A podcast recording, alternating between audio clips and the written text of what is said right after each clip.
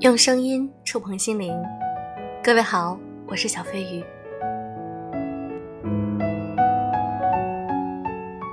现在我每天坚持日更，希望你们也能够坚持做一件自己喜欢的事情。日积月累之后，终有一天你会发现它的魅力以及质的飞跃。在优质女纸必修课里，你不仅可以听到一些情感类的文章。还有更多的是希望能够带给你很多的正能量、好的观点、思想。每天和小飞鱼一起进步一点点，我们共同成长。今天这篇文章有些短，但是非常的经典，来自于作者连月。学习的开始是先解决心理魔障。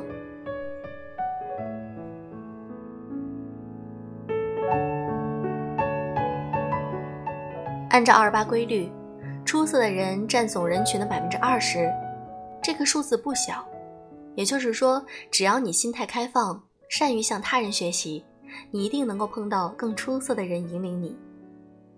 人的资质一般其实并不可怕，多数人资质是一般的，有什么可怕的？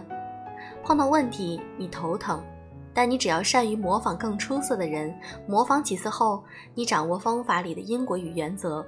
可以灵活解决同类问题，你的资质就改良了一点点。如此不停的滚动，慢慢的你就滚入了那百分之二十，甚至滚入了百分之二十里的百分之二十。二八规律是无穷递归的，人的进步也有马太效应，想进步的人将得到更多的进步。人可怕的学习大敌，一是不愿意动脑，要把一件事情想明白，多推演几步。脑子会辛苦一些，也像我们的肌肉用的多了会酸痛，但肌肉越用越大块，脑子也要多用。只有反复琢磨问题，尝试不停的分解它，理顺它的逻辑关系，它最后才会消失。问题出现了，你装死或者是假装明白，他都不会放过你。你最后的处境就是罗素先生描述的悲惨境地：要让我动脑，我宁愿去死。人不解决问题，就会被问题赶尽杀绝。学习的第二个大敌就是把身边的老师都赶走。这类人有个口头禅：“你就是向他介绍一个天才，他的条件反射也是，这人没什么了不起的，不过就是运气或家世或资源好罢了。”言下之意就是，我出于同等情况下也和他一样，甚至做得比他更好。这种话经不起推敲。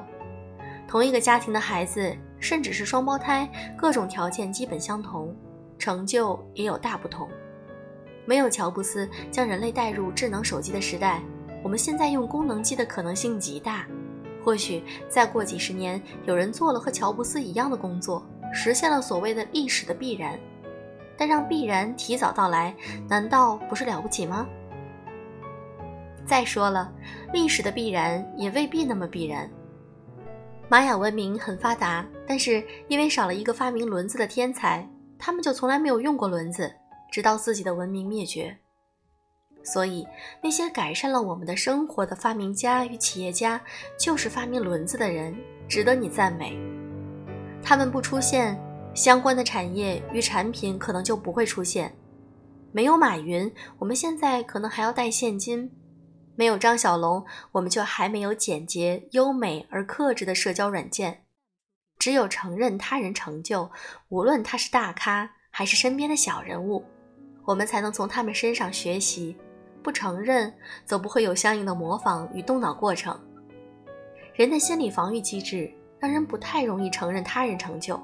自卑的愚笨者，用“这人没什么了不起的”掩饰自卑。嫉妒的精明者用这人没什么了不起的抚慰自己的失意，这暂时的心理麻痹，换来的是自己学习能力的彻底丧失。不承认别人的成就，最后是断自己前程。多有意思的因果，值得细细感受。